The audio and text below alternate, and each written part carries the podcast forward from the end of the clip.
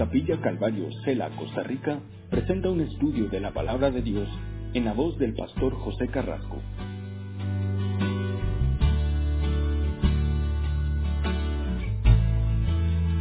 Esta es una oración, otra vez, por protección. Y, el título de este salmo es para el director del coro, eh, eh, las traducciones, eh, algunas traen este título, para el director de coro, Masquí, enseñanza o enseñanza de los hijos de Coré. La semana pasada hablamos acerca de, de estos títulos que traen. Y vamos a ver que hay 11 más que vienen con este título aquí, eh, a, través de esta sección. Para muchos, eh, eh, siempre quieren ver en los salmos a David. Siempre están tratando de ver como David, como el escritor. O sea, hace usted a leer comentarios en donde, como por Spurgeon, por ejemplo, va a ver, para él es David. él está viendo ahí independientemente a lo mejor si eh, eso no es. Pero el asunto es que aquí habla de estas, eh, estos hombres, líderes de la alabanza, que preparaban la entrada del pueblo y que están escribiendo. Acuérdense, estos eh, capítulos y estos libros, y especialmente salmos, son cánticos y también son oración. Oración. Hay más de 600 oraciones en la Biblia. 400 en las cuales usted puede ver contestadas, sin contar esto, los salmos. Y cada salmo, si usted lo ve, es una oración. Y, es importante ver que hay un grado de importancia en esto, en la oración, en la oración individual y en estudiar la palabra, en la oración como cuerpo, es importante para nuestra vida.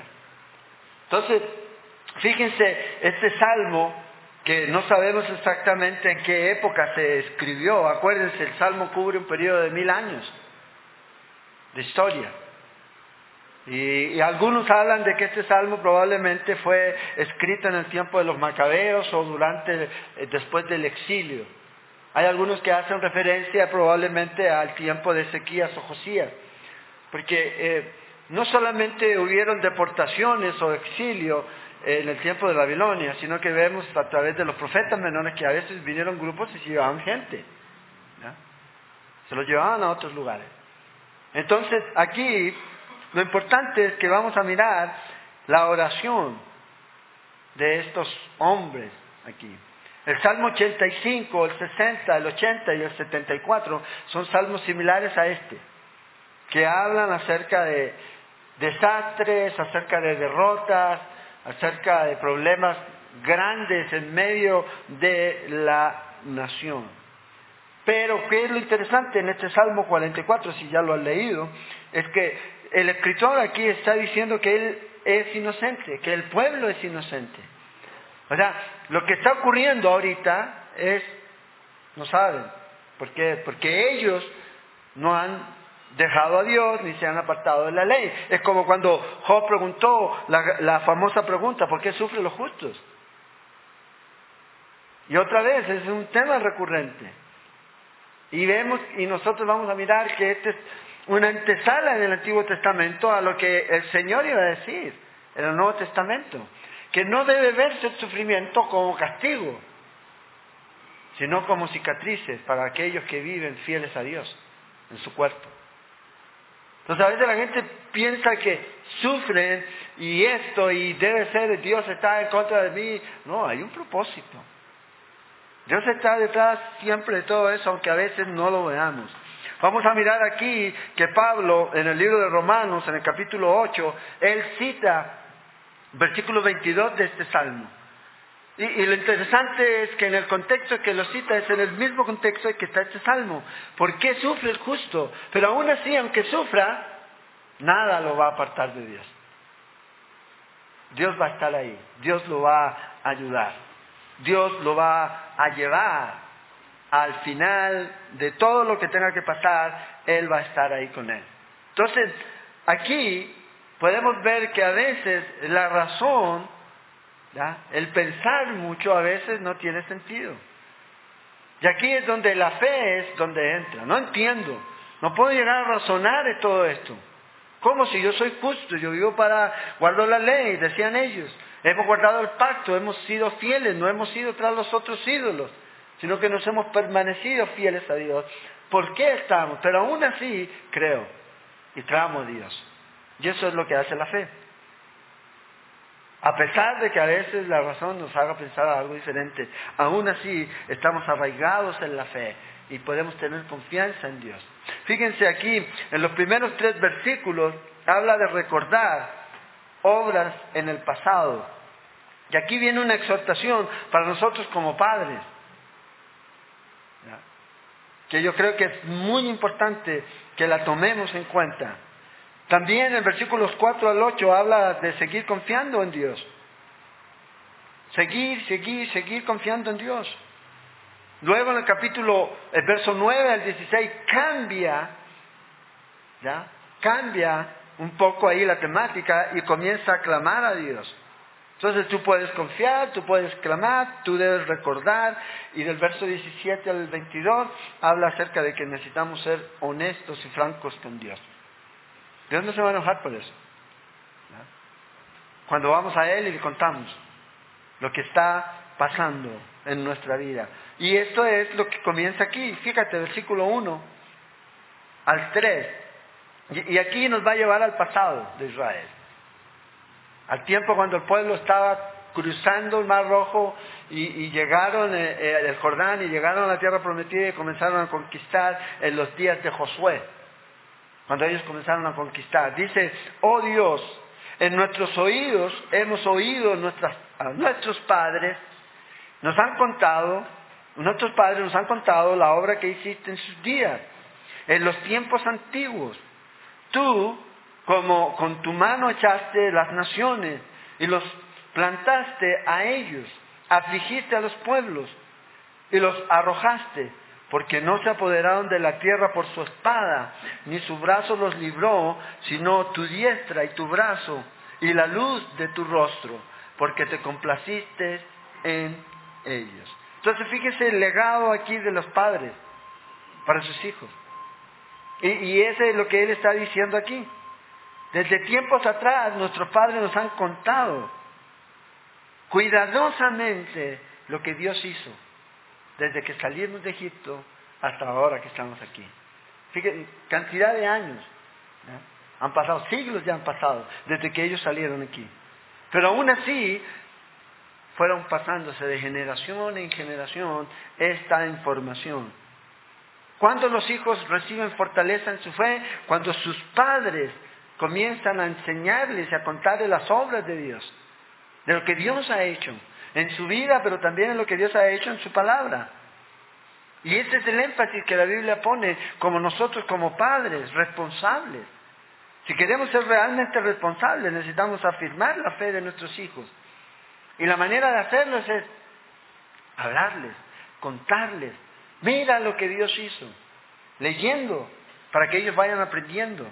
En el libro de Deuteronomio, en el capítulo 32, verso 7, Dice esto, acuérdate de los tiempos antiguos, considera los años de muchas generaciones, pregunta a tu padre y él te declarará.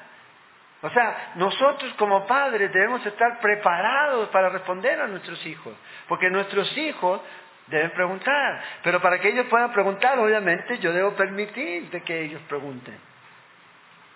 Entonces, nuestra responsabilidad, pregúntales a ellos, a tus ancianos, y ellos te dirán, ¿qué es lo que te dirán? Todo lo que el Señor ha hecho. Luego, ahí en Deuteronomio 6, el gran Shema, verso 4 al 9, dice, oye Israel, Jehová nuestro Dios, Jehová uno es, y amarás a Jehová tu Dios de todo tu corazón, de toda tu alma y con toda tu fuerza. Y tus palabras que yo te mando hoy estarán sobre tu corazón y las repetirás a tus hijos y hablarás de ellas estando en tu casa y andando por el camino y al acostarte cuando te levantes. Y las atarás como una señal en tu mano y estarán como frontales entre tus ojos y las escribirás en los postes de tu casa y en tus puertas. Primera responsabilidad de nosotros como padres es nosotros estar en la palabra. Tener la palabra nosotros. Porque si yo no la tengo, ¿qué le voy a dar a mi hijo? Si yo no la vivo, ¿qué ejemplo va a aprender? Si él me pregunta, ¿qué le voy a decir? Porque dice, tú la repetirás, tú la enseñarás, tú la pondrás en tu corazón, tú la pondrás en tu casa, tú harás lo que Dios te ha dado y lo pondrás y debes cumplirlo. Es nuestra responsabilidad como padres, sobre todo en este tiempo. Los judíos tenían una cosa que es interesante, porque cada vez que habían fiestas, ya no estas fiestas como patronales, no, las fiestas judías, ¿ya? esas siete fiestas ellos celebraban y cada vez que se reunían era un tiempo para que los padres le contaran a sus hijos. Vea, esto es lo que el Señor hizo. Por ejemplo, fiestas en donde venían solo hombres con sus hijos, los papás con sus hijos hombres, y les contaban todo lo que Dios había hecho, todo lo que Dios había hecho. Era una oportunidad. Entonces, cada oportunidad, fíjate, y aquí está el principio, ellos traían a sus hijos al templo. No era opción. Vamos a ver si el hijo quiere. No, ellos traían a sus hijos. Y cuando ellos estaban ahí, ellos comenzaban a poder tener tiempo para compartir. Algunos venían de lejos. No solamente de Israel, venían de todas partes en las fiestas. Y compartían. Y cada actividad que ellos tenían la hacían con intención de que sus hijos pudieran aprender una lección. Fíjate ahí en el verso 20 del versículo del capítulo 6 de Deuteronomio, dice, mañana, cuando te preguntare tu hijo, diciendo qué significan los testimonios y estatutos y decretos que Jehová vuestro Dios os mandó. Mañana, cuando tu hijo te pregunte, ¿por qué vamos a la iglesia? ¿Por qué creemos en Jesús? ¿Por qué oramos? ¿Por qué creemos que la Biblia es la palabra de Dios? ¿Qué le vamos a decir? Tenemos que estar preparados. Te van a preguntar. Te van a preguntar ya sea porque ellos ven que hay un conflicto entre lo que dices y lo que haces, o sencillamente porque hay una pasión en lo que tú haces y quieren ellos tener. Pero me dices esto, pero tú no lo haces. O ven a su padre y también quieren aprender, quieren saber. Y esto es lo que el Señor les dice. Y la frase aquí en estos pasajes, Éxodo 12, Deuteronomio 6, Josué 4, Josué 21 o 24, tiene que ver mucho con cuando tus niños te pregunten. Te van a preguntar. Ahora, cuando nosotros vivimos una vida diferente a la del mundo, los niños van a preguntar, ¿por qué nosotros esto? ¿Por qué no hacemos esto? Pero si no ven nada diferente, no van a preguntar. No van a preguntar. Al contrario, van a, van a crecer con una idea errónea de lo que es verdaderamente vivir para Dios. Entonces es nuestra responsabilidad como creyentes instruir a la próxima generación. Es nuestra responsabilidad. ¿Por qué? Porque ellos son los líderes de mañana, los misioneros del mañana, los pastores del mañana, las misioneras del mañana. Esa es la generación que viene. Pero necesitan ellos conocer, nosotros necesitamos entregar, hablarles del carácter de Dios, hablarles de los hechos redentores de Él, que ellos puedan entender y conocer, así como nosotros conocemos, que ellos también lo pueden hacer. Entonces, esta gran responsabilidad que nos dice aquí, hemos oído de nuestros padres, y ahí cada uno de nosotros debe examinarse y preguntarse qué es lo que han oído nuestros hijos. ¿Qué están oyendo nuestros hijos de nosotros como padres? Como padres. Porque a veces la gente piensa que el traerlos a la iglesia, que está bien, a la escuelita dominical, ahí es, ya, ya cumplí. No, es tu responsabilidad como padre. Es tu responsabilidad, es mi responsabilidad como padre instruir. Y es lo mismo, en los colegios Ah, uno piensa que ahí tienen que darle, no, tu responsabilidad es educar a tu hijo. Independiente de toda la información que ellos les den ahí, tú tienes que educarlo, incluirlo correctamente. Es nuestra responsabilidad. Y Dios nos va a pedir cuenta. Nos va a pedir cuenta. Entonces, es un gran desafío. Es un gran privilegio el poder estar instruyendo a la próxima generación. ¿Cuántos años usted va a estar aquí o yo voy a estar aquí? Yo no sé. Pero lo importante es que usted pueda estar tranquilo. Que usted va y esto va a seguir. No se va a parar. Va de generación en generación. Y que cada generación, yo no creo en eso que soy la segunda generación, la primera generación. Hay algunos pastores que se hablan de eso, de que ellos son más importantes porque son la primera generación. Cada generación tiene que ser la última generación. Cada generación tiene que ser primera generación. De recibir, es como que si fuera el primero. Como que se va diluyendo y cada vez que usted ve, ve, parece que al final ya termina la, última, es pura agua. No, como fuera lo primero. Y esto es lo que enseñamos, y esto es lo que deben enseñar, el, Señor Jesús le dice, hacer discípulos y enseñar todas las cosas que yo les mandé. Y eso no es enseñárselo a la gente de afuera, empieza en tu casa. Ahí es donde empiezas a hacer discípulos. Ahí es donde está el primer lugar en donde tú tienes a tus primeros incrédulos. Porque no porque sean hijos tuyos, son creyentes. No. Ellos están ahí y necesitan aceptar a Cristo Jesús en su vida.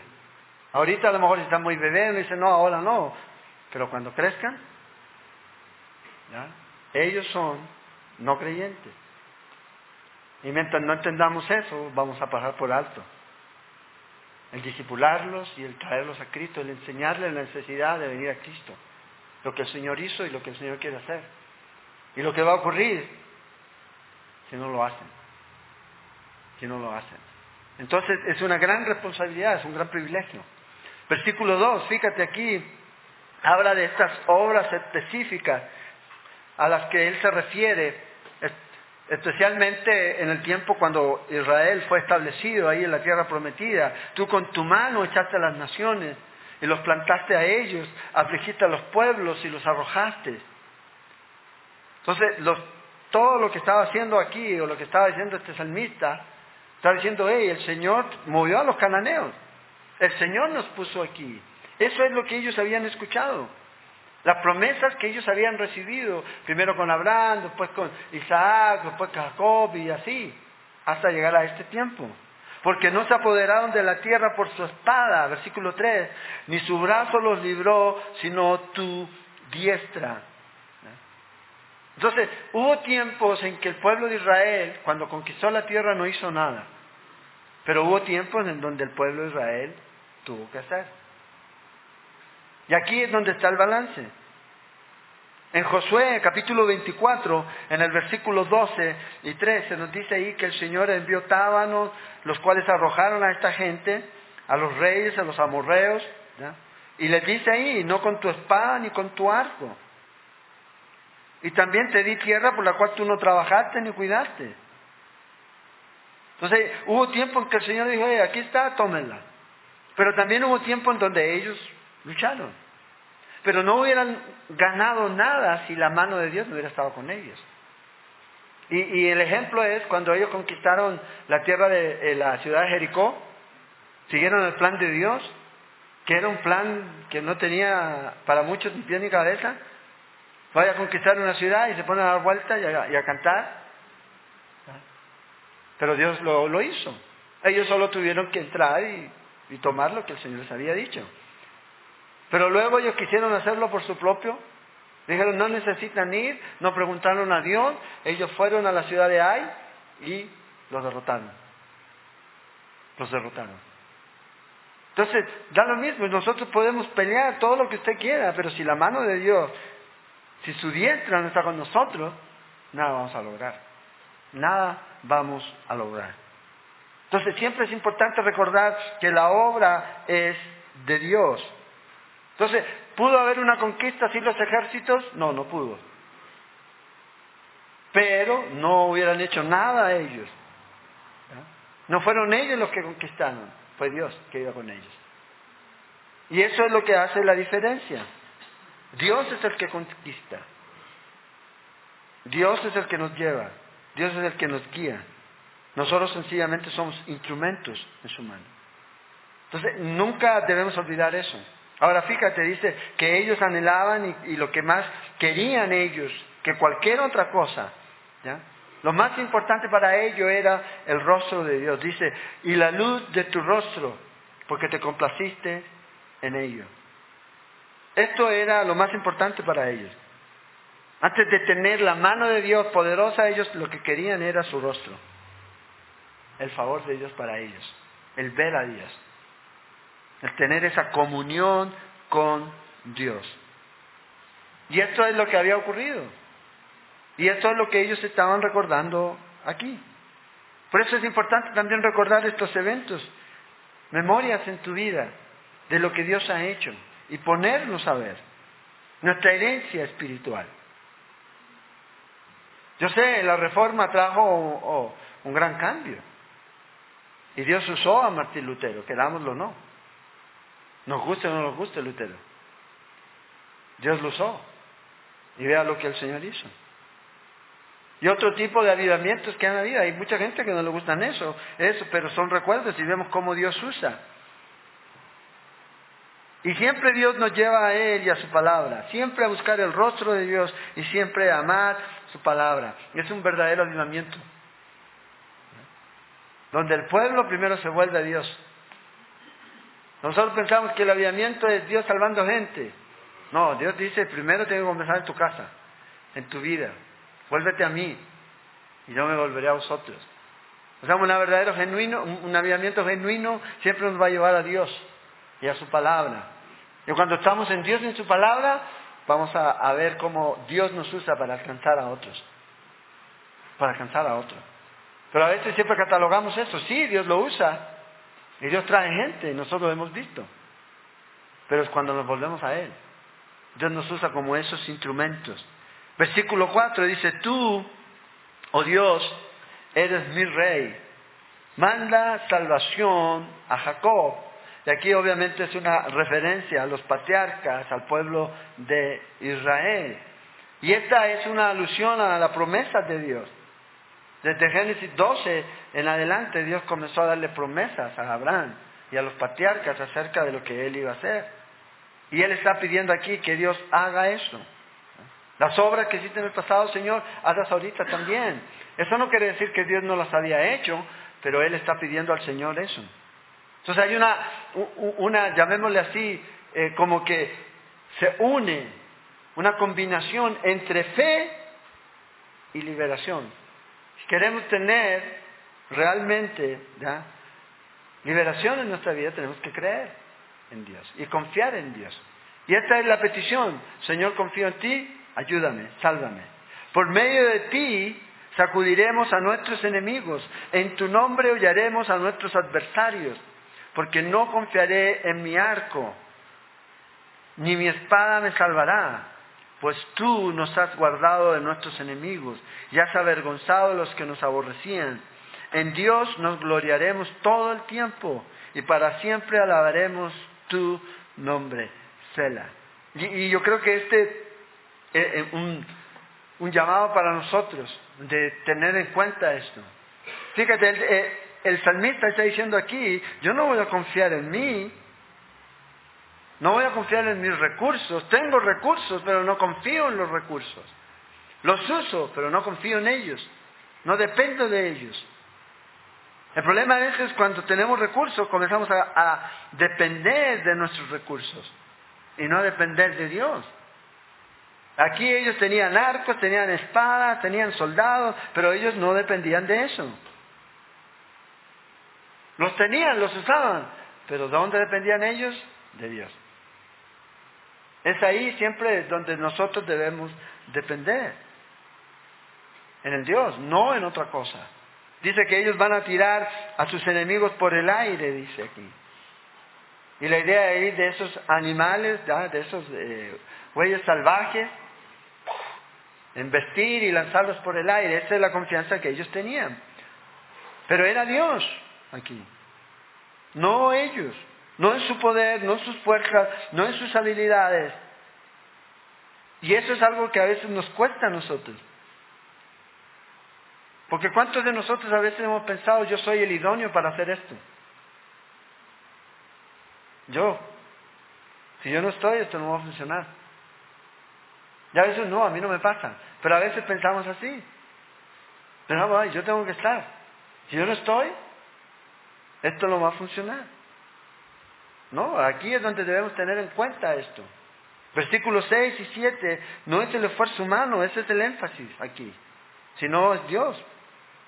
¿Quién puede dar liberación?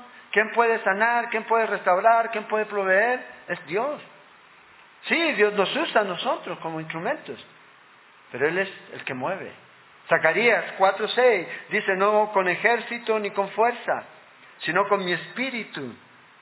Y esta es la verdad que se repite a través del libro de Salmos. La misma verdad de Zacarías.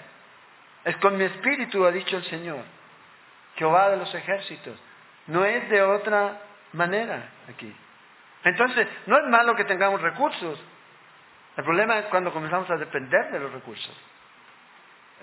De los recursos. Si no hay, no hay. Volvemos otra vez. En verdad es que es fracasar. ¿Por qué?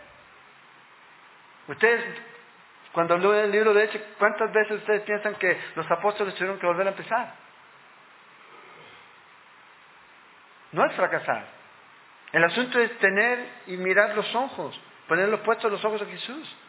Y no en aquellas cosas que podamos tener. Vamos a tener esto y vamos a tener aquello. Pero el problema es que ya la gloria no es de Él, es de nosotros.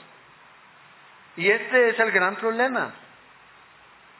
El gran problema de nosotros como cristianos es que nos exaltamos demasiado. Y otro, que confiamos demasiado en lo que tenemos. Cuando Dios es lo más importante. Podemos tener mucho o poco. ¿Quién va a dar la victoria? Siempre es Dios. Siempre es Dios. ¿Se acuerdan cuando multiplicó los panes y los peces? ¿Cuánto había? Nada. ¿Y cuántas veces el Señor lo hizo así? El maná del cielo. Ya las codornices. ¿Querían comer carne? Codornices.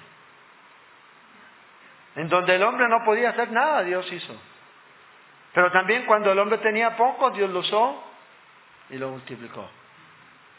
Ese es el balance. Dios es el que puede hacer de la nada. Dios puede traer así, como también puede usar lo que está aquí para hacer algo grande. Y al final, últimamente, como dicen, es Dios. Siempre la gloria es para Él. Tú nos has guardado, dice, de tus enemigos, de nuestros enemigos. Y, esto está hablando de esas glorias pasadas. Y no está hablando aquí de hechos muy atrás, sino de eventos cercanos. Porque Dios no es un Dios que se queda en el pasado. Sí, podemos ver a Dios en el pasado, pero también tenemos que aprender a ver a Dios en el presente, en lo que el Señor está haciendo. Y Dios debe ser glorificado, siempre. La única gloria que se acepta es a Él. Al menos aquí en esta iglesia es para Él. La gloria es para Él. Y no, debe formarse un cliché, sino que debe ser una realidad en lo que hacemos y cómo lo hacemos. Cualquier persona que comienza a tomar gloria para sí, entonces dice que Dios lo aborrece. Dios lo aborrece. Dios no comparte su gloria con nadie. Entonces, Dios dice, nos gloriaremos en Él. Versículo, este versículo está hablando del pasado, nos hemos gloriado en Él. Pero luego dice todo el tiempo, y para siempre alabaremos tu nombre. Y para siempre alabaremos tu nombre. Fíjate, la adoración nace de esta raíz en el pasado, que se transforma en una acción continua. Con lo que Dios ha hecho, usted sigue adorando y sigue alabando y sigue, no, tiene, no va a parar. No va a parar. Lo hemos gloriado en Él, nos hemos gloriado en Él y lo adoramos por eso. Y lo vamos a seguir y seguir haciendo. Entonces fíjate, este salmo habla acerca de esta eh, eh, confianza que este hombre tenía. Pero en el versículo 9 cambia un poquito aquí. Por eso fíjate, termina aquí con la palabra, el versículo 8 termina con la palabra cela. Ya sabemos que cela es una pausa. Y aquí viene bien esta pausa, porque lo que viene es bastante interesante. Es como estar ahí arriba y volver aquí. Esta es la realidad. Pero, dice el versículo 9, entonces el contraste entre las estrofas anteriores, acuérdense, este es un cántico, y lo que viene. Pero nos has desechado y nos has hecho avergonzar. Y no sales con nuestros ejércitos. Nos hiciste retroceder delante del enemigo. Y nos saquean para sí los que nos aborrecen. Nos entregas como ovejas al matadero. Y nos has esparcido entre las naciones. Has vencido a tu pueblo, has vendido a tu pueblo de balde. No exigiste ningún precio. Nos ponen por afrenta de nuestros vecinos por escarnio y por burla de los que nos rodean. Nos pusiste por proverbio entre las naciones. Todos al vernos menean la cabeza. Cada día mi vergüenza está delante de mí y la confusión de mi rostro me cubre por la voz del que me vitupera y deshonra, por razón del enemigo y del vengativo. Entonces aquí está ahora diciendo, Señor, pero todo eso y ahora mi necesidad. Nos parece que no estás luchando con nosotros. Parece que tú ya no estás. Ya no tenemos esperanza en la batalla. Estamos viendo esta derrota aquí. Están viendo como que Dios se ha ido. Hay una decepción, pero vamos a ver que va a terminar en confianza. Pero aquí el, escritor está siendo sencillamente sincero. Esto es lo que hay, esto es lo que siento. A veces nosotros oramos tratando de ser lo que, y le decimos al Señor lo que quisiéramos ser, pero Dios no quiere escuchar eso, Dios quiere escuchar lo que tú eres ahorita. Ahorita. Ay, Dios, yo quisiera ser un gigante y, medir siete metros, Señor. Pero, hey, ahora, ¿cuánto mides? 1,90, bueno. 1,50, 1,20, eso es lo que eres. Eso es lo que eres. Y poner delante de Dios aquellas cosas que realmente estamos sintiendo en nuestro corazón. Fíjate, dice, Señor, nos pusiste en vergüenza. Y al ponernos en vergüenza nosotros, se ha puesto en vergüenza tú, es lo que Él está diciendo. Porque ellos saben que tú eres el que está con nosotros. Y al ser derrotados nosotros, estábamos diciendo que ya tú no estás con nosotros. Y aquí es donde a veces el asunto no tiene sentido. Porque a veces uno como cristiano dice, bueno, yo tengo al Señor, el Señor está en mí, tengo el Espíritu Santo, pero aún así a veces soy derrotado. A veces sufro. A veces soy afligido. Y es ahí donde está el asunto. Y esto es lo que este hombre tiene que aprender y esto es lo que nosotros tenemos que aprender. Versículo 11 dice, nos entregó como ovejas al matadero. Somos esta nación, Señor, del pacto, pero mira tu mano. Y todo, fíjate, en estos versículos siempre he dicho nos, nos, nos, nos. Entendía él que era Dios el que había permitido. Tú lo has hecho aquí. Hemos sido dispersados, hemos sido derrotados, hemos sido eh, eh, eh, escarnecidos, humillados. Es porque parece, desde lo que él está diciendo aquí, es que tu mano estaba detrás de todas maneras de todo esto. Yo podía ver eso aquí. Y la palabra está aquí, se repite una y otra vez. No, tú, tú. Y el versículo 10 al 12 habla de derrota, habla de masacre, habla de dispersión, habla de esclavitud. Este es el contenido aquí. O sea, e, el sentimiento cada vez se agudiza, se agranda más y más y más. Hasta llegar a un punto en donde, dice el versículo, nos pusiste por proverbio o por hazme reír entre las naciones.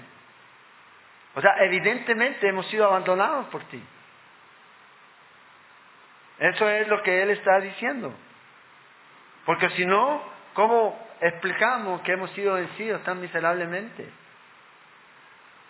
Derrotados y llevados por todo lado. Y la gente se ríe, miren los hebreos ahí, miren a los hebreos. Vean su miseria, su desdicha, ríense de ellos. Y eso no solo ha pasado ahí, pero ha pasado todavía en este tiempo. Y aquí es donde dice ese hombre, nos has esparcido entre las naciones. Tú nos mandaste, tú nos llevaste a todos estos lugares. Por eso para muchos dicen que este es en el tiempo del exilio o el post-exilio. Que ellos fueron llevados cautivos, Dios permitió. Pero lo interesante aquí es que vamos a ver que el salmista va a decir, hey, pero nosotros no hemos pecado. No hemos quebrantado la ley. Ellos se fueron exiliados porque ellos habrían pecado y habían quebrantado la ley. Ellos habían desobedecido a Dios. Jeremías se los dijo. Pero ellos no quisieron hacer caso a Dios. Entonces probablemente esto pudo haber ocurrido en cualquier momento en la historia del pueblo de Israel.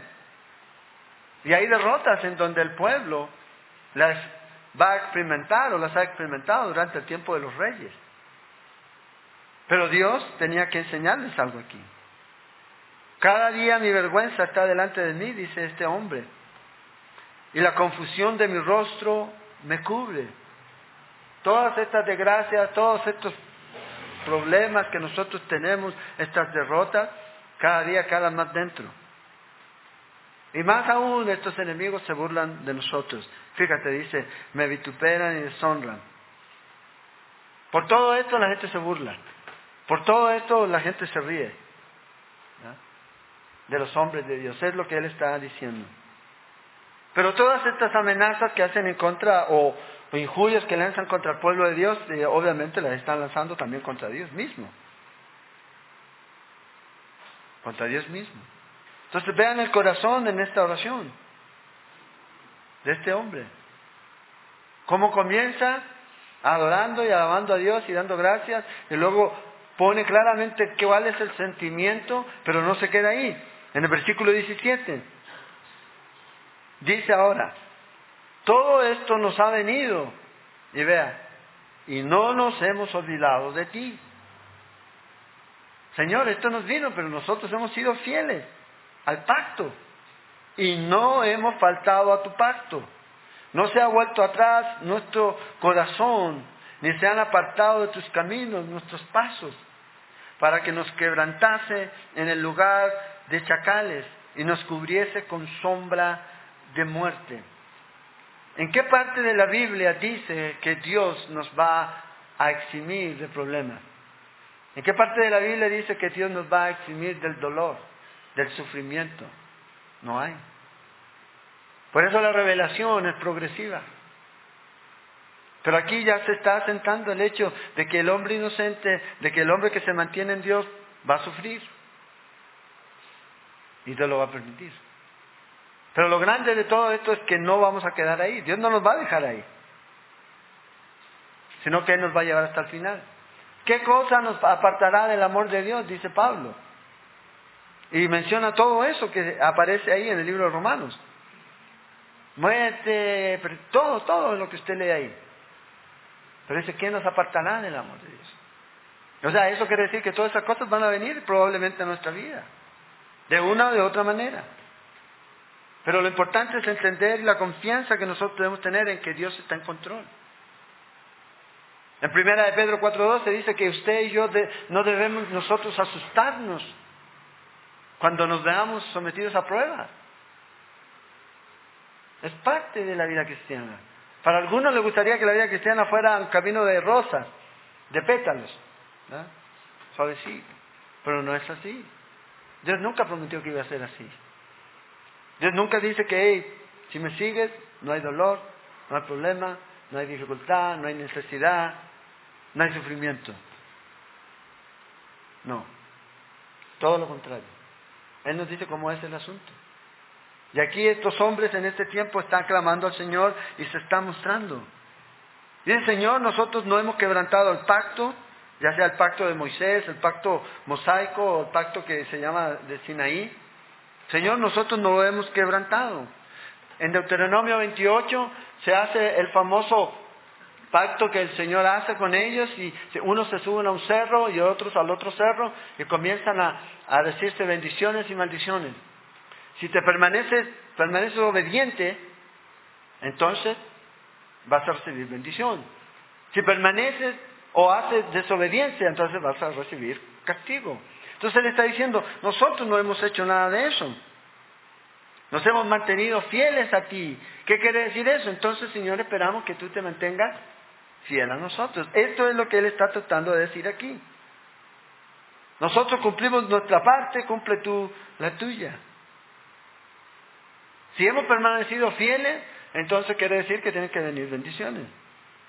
Fíjate, nos dicen, nos hemos mantenido firmes, versículo 18, no se ha vuelto atrás nuestro corazón, ni se ha apartado de tus caminos nuestros pasos. Ellos no están hablando obviamente de pretensión o de perfección, y no es una forma de arrogancia, sino que sencillamente, Señor, hasta este punto hemos seguido fieles. Con todos a lo mejor nuestros altos y bajos, pero hemos seguido fieles. Honestamente, esto es lo que Él está declarando aquí.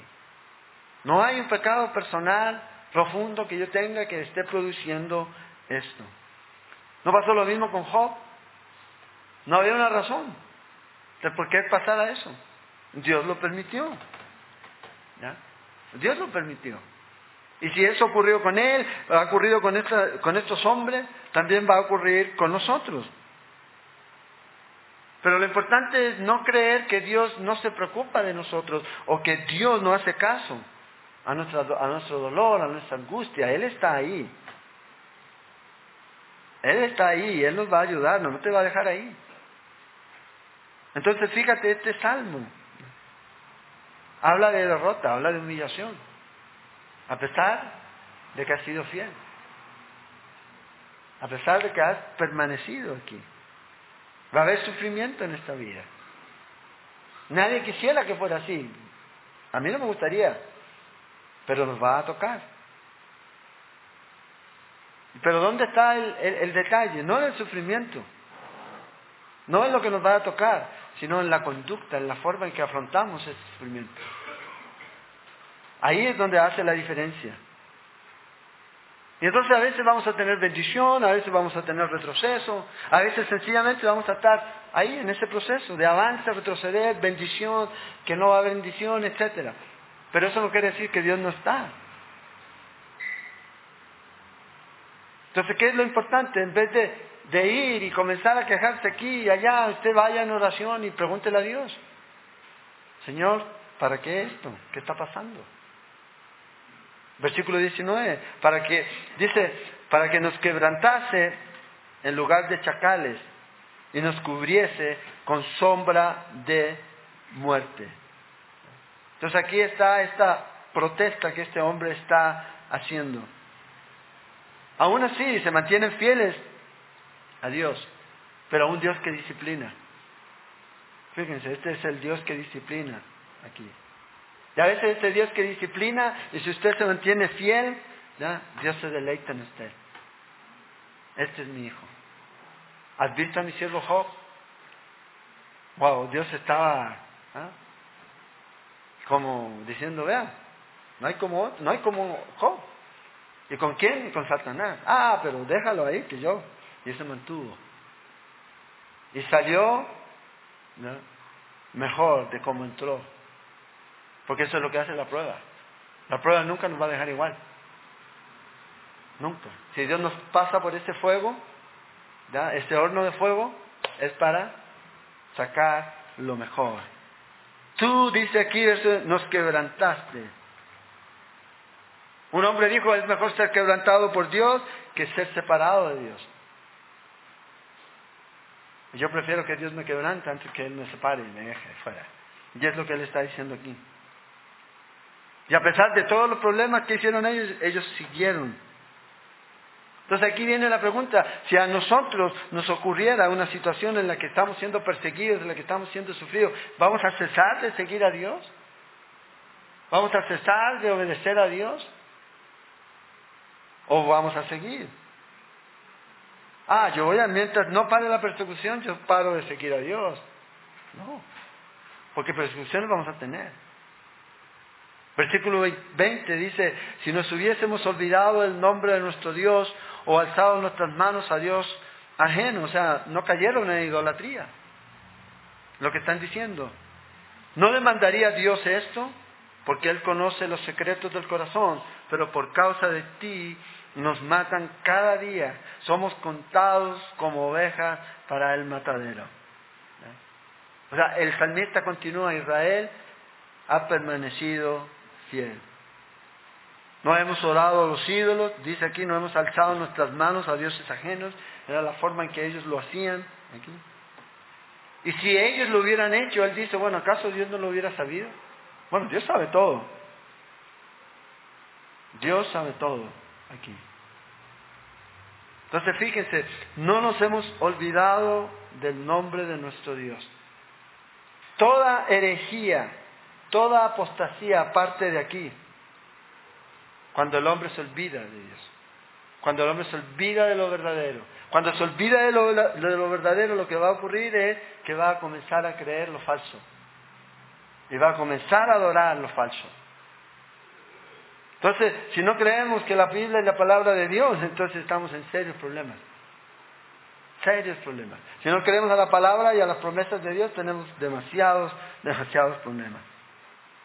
Fíjate, dice aquí el Señor, tú sabes. ¿Acaso tú no te darías cuenta si yo estoy con un mal corazón? Tú conoces mi corazón. Y eso es una actitud, obviamente, que todos nosotros necesitamos tener. ¿No demandaría a Dios esto? Si tú haces algo que está incorrecto, claro, porque Dios lo sabe. Dios lo sabe. Él está diciendo aquí, eh, estamos en esta situación, pero aquí no hay ninguna condición como cuando estaba, ¿se acuerdan ustedes la historia de Acán? En Josué, en el capítulo 7, cuando había algo oculto y Dios lo reveló. Bueno, aquí no estamos en esa condición, no, no tenemos pecado oculto. Y si lo hubiera, pasaría lo mismo que pasó en Josué. Dios lo saca al descubierto. Entonces ellos se mantenían en esta situación. Y si hay algo oculto, Señor, oramos para que tú me lo muestres. Acuérdense, el, el salmista dice, Señor, líbrame de los pecados que me son ocultos. Líbrame de ellos. Ayúdame, Señor. Pero por causa de ti, y este versículo 22 es el que está citado en Romanos, nos matan cada día. Somos contados como ovejas para el matadero. Vea, ellos dicen, Señor, hemos sido fieles a ti. Aún así, hemos sido muertos. Hey, si tú eres fiel a Dios, eso no quiere decir que no vas a morir. A lo mejor por la causa de Cristo. O que vas a sufrir. Y es lo que él está diciendo. Somos, nos sentimos indefensos por causa de ti. O sea, sufrieron porque permanecieron fieles a la fidelidad a Dios. Esa es la razón por la que vamos a sufrir si somos fieles a Dios. Si usted es fiel a Dios, usted va a sufrir. Porque este mundo está en contra de Dios. Está en contra de Dios. Pero usted debe considerar esto. Si yo soy fiel ahora, bueno, ¿qué voy a obtener? Yo tengo algo mucho más grande. Perder lo que tengo por algo, por, por vivir mejor, por tener a lo mejor un mejor pasar, por a lo mejor no sufrir, para que la gente no me ignore. Yo creo que no. Y esto es lo que estos hombres hicieron y es lo mismo que el apóstol Pablo dice. Entonces, fíjense aquí, Dios permite el sufrimiento, pero nunca lo vea como un castigo. Acuérdense, Pablo dice, las cicatrices que faltan en Cristo las llevo yo. ¿Se acuerdan? Sufrir por Cristo. Y eso va a ir marcando. ¿Y qué va a hacer Dios? Dios dice que va a curar cada herida cuando lleguemos allá. Cada cosa que usted tiene, Dios la va a cubrir, Dios la va a curar. Y esto es lo que Él está diciendo aquí. Entonces la lealtad en este mundo que está en contra de Dios es algo que se ve en medio de esas circunstancias. Cuando nuestra luz realmente va a brillar más y más y más es cuando estemos en esa situación. Por eso Pablo dice en Romanos 8:35, ¿quién nos separará del amor de Cristo? Tribulación o angustia o persecución o hambre o desnudez o peligro o espada. Como está escrito, por causa de ti somos muertos todo el tiempo. Somos contados como ovejas de matadero. Inclusive, fíjese, en todas estas derrotas, dice Pablo, nada nos puede separar. En todo este sufrimiento, nada puede cambiar el destino que, como lo que dice Pablo aquí, somos más que vencedores. El enemigo quiere hacernos creer eso. Pero nosotros tenemos que confiar en Dios. Dios nos ha llamado a sufrir y también Él nos va a dar la fuerza para soportar el sufrir. No nos va a dejar ahí. Y a veces no hay explicación. Usted está sufriendo y no, entiende. Si yo he sido tan bueno, Señor. ¿Por qué? ¿Por qué esto? ¿Por qué este dolor? ¿Por qué esta enfermedad? ¿Por qué aquello? ¿Por qué? Y empezamos y empezamos aquí. Pero a veces va a ocurrir porque usted mantiene una comunión con Dios. Y si usted mantiene esa comunión con Dios, el mundo no va a querer que usted tenga esa comunión con Dios. El mismo Satanás no va a querer que tenga esa comunión con Dios. Y va a sufrir. Va a sufrir. Eso es parte de nuestra relación con Dios. La lucha constante que tenemos. No vayas, no hagas, quédate. Esa es la lucha constante que tenemos. No, yo soy fiel a Dios. Yo sigo a Dios. Si usted me quiere seguir bien, si no, usted verá. Pero yo sigo al Señor. Y en medio de ese dolor, en medio del sufrimiento, aún así podemos tener confianza en Él. Entonces, termina aquí, fíjate, versículo 23. Despierta. No es para ustedes. Pues los veo, están todos despiertos. ¿Por, ¿Por qué duermes, Señor? Despierta. Otra vez, no es para ustedes. No te alejes para siempre. ¿Por qué escondes tu rostro y te olvidas de nuestra aflicción y de la opresión nuestra? Por nuestra alma está, porque nuestra alma está agobiada hasta el polvo y nuestro cuerpo está postrado hasta la tierra. Levántate para ayudarnos y redímenos por causa de tu misericordia. Y termina aquí con esta oración de esperanza y de una busca, de una búsqueda de ayuda al único que te puede ayudar. Es Dios aquí. Y esto es lo que Dios pide. Y el salmista tiene esa relación, este hombre, para orar y para ir delante de Dios libremente. Dice, Señor, ¿estás durmiendo, Señor? ¿Se acuerdan la historia de Jesús en la barca? ¿Qué estaba haciendo Jesús? Despierta, ¿no te das cuenta que nos vamos a morir? Bueno, es lo mismo. Pero ellos sabían que el que estaba ahí durmiendo era el único que los podía ayudar. Y fueron donde osadamente. Bueno, Dios mismo. Ahí está, para ayudarte. Y podemos pedir, Señor, yo entiendo. Pero tú eres el que me puedes ayudar aquí. A pesar de toda esta sensación que yo tengo de dolor, de tristeza, yo he sido fiel, Señor, pero vea lo que está pasando, Señor, ayúdame. Ahora, Dios no está dormido, ¿verdad? Porque no se ha dormido el que guarda a Israel. Pero a veces está ahí lejano para que usted vaya donde Él.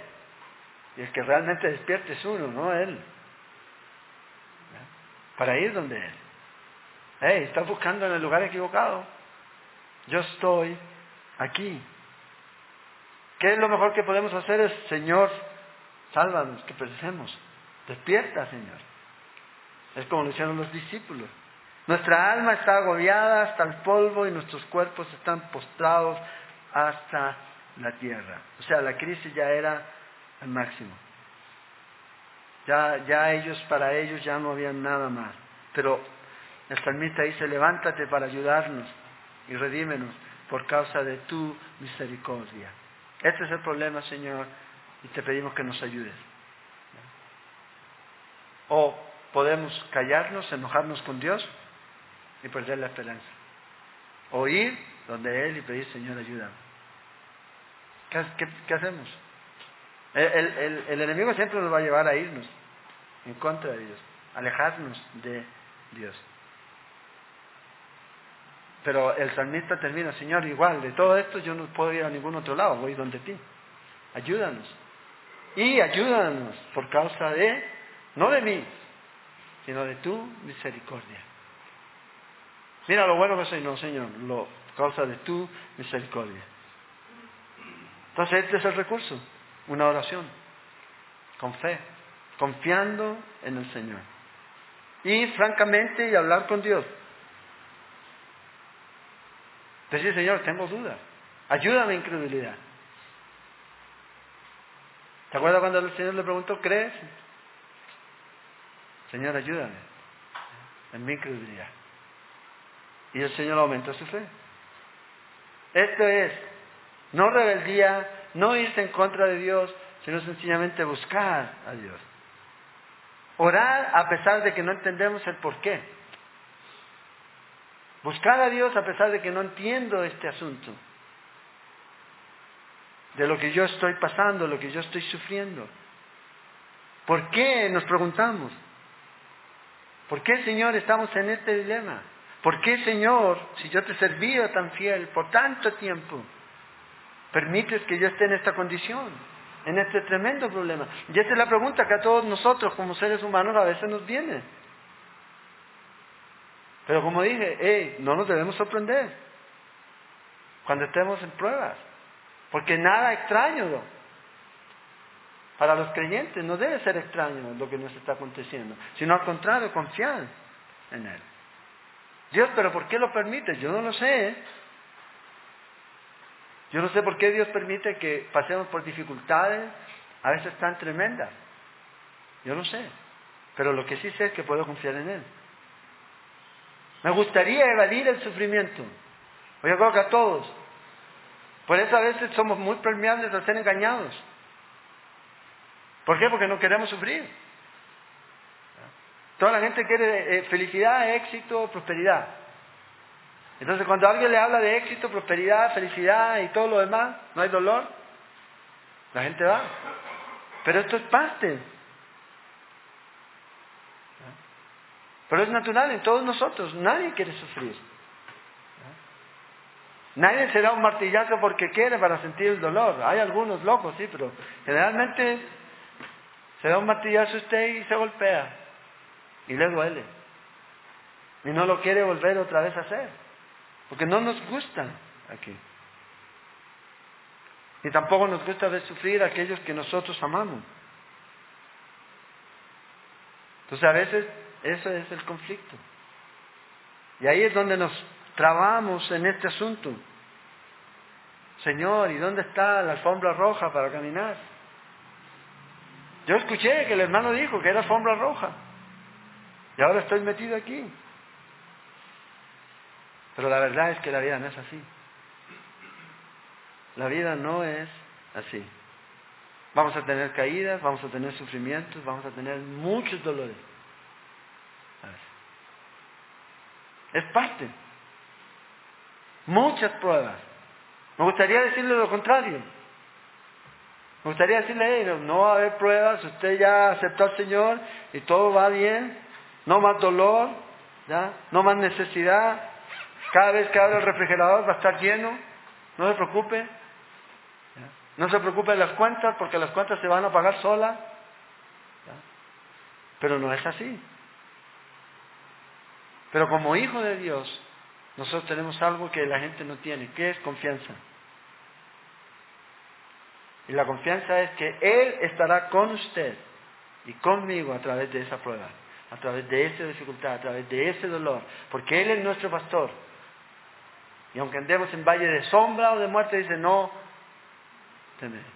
Él va a estar ahí. Y esa es la confianza. Y lo más grande de todo esto es que Él ya pasó por todo esto. ¿Quién ha sufrido más? Él. Y voluntariamente. Entonces podemos confiar en Dios. Y clamemos como este hombre, ayúdanos Dios, por causa de tu misericordia. Y sabes qué, Dios va a tener cuidado de lo que tú estás pasando ahorita.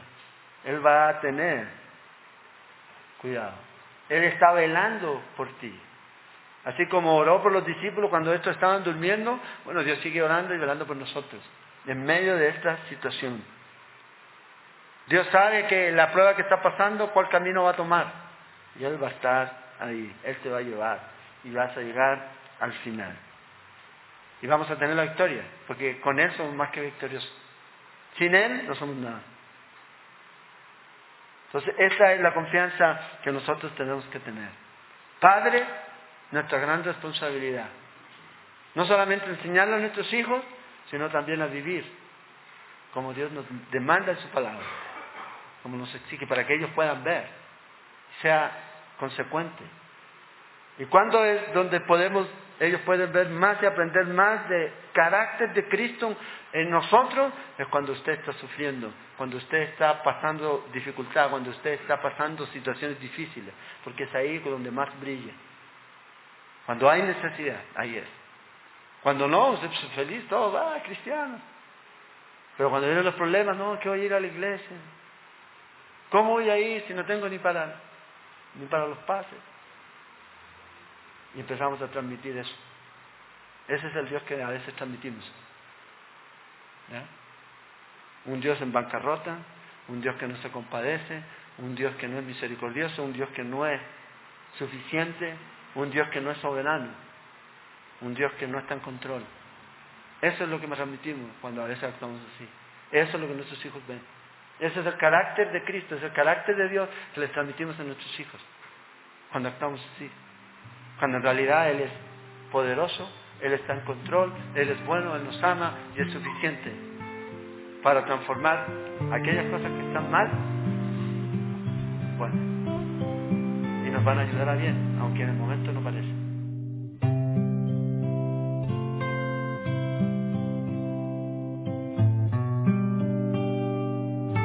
Esperamos que este estudio de la palabra de Dios haya sido de edificación para su vida. Le invitamos a visitar nuestro sitio en internet www.ministeriocela.com donde encontrará más estudios y recursos para su edificación.